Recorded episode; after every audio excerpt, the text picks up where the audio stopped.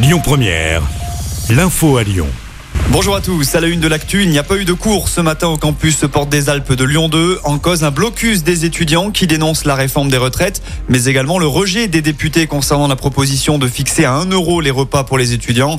La présidente de l'université a annoncé via ses réseaux que le site restait fermé toute la matinée, mais qu'une réorganisation en distanciel était possible cet après-midi.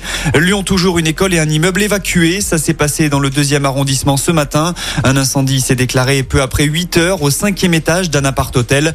Une cinquantaine de résidents ont dû être évacués. Une école maternelle se situant en rez-de-chaussée, une soixantaine d'écoliers ont également été mis à l'abri. L'actu, c'est aussi cette agression à l'ammoniac à Villeurbanne, sacré frayeur pour une femme âgée de 37 ans vendredi dernier.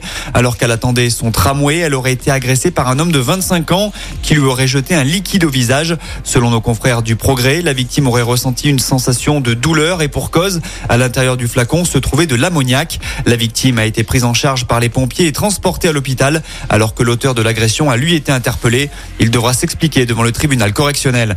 Suite à l'affaire Pierre Palmade, Gérald Darmanin veut frapper fort. Le ministre de l'Intérieur souhaite retirer le permis de conduire aux automobilistes testés positifs aux stupéfiants. Une règle qui s'appliquerait également à ceux qui circulent en état d'ivresse. Gérald Darmanin souhaite aussi que les accidents mortels dus à l'alcool ou la drogue soient requalifiés en homicide routier. On passe au sport et en basket. C'est une première pour l'Asvel. Les Villeurbanais ont remporté hier soir la Leaders Cup face aux voisins Bourg-en-Bresse. Succès à 83 à 74. La finale s'est disputée à l'Arena de Saint-Chamond dans la Loire. Enfin en foot, l'OL retombe dans ses travers. Lyon s'est incliné en ouverture de la 24e journée de Ligue 1. C'était à Auxerre, 2 buts à 1. Les hommes de Laurent Blanc sont 9e de Ligue 1 ce lundi.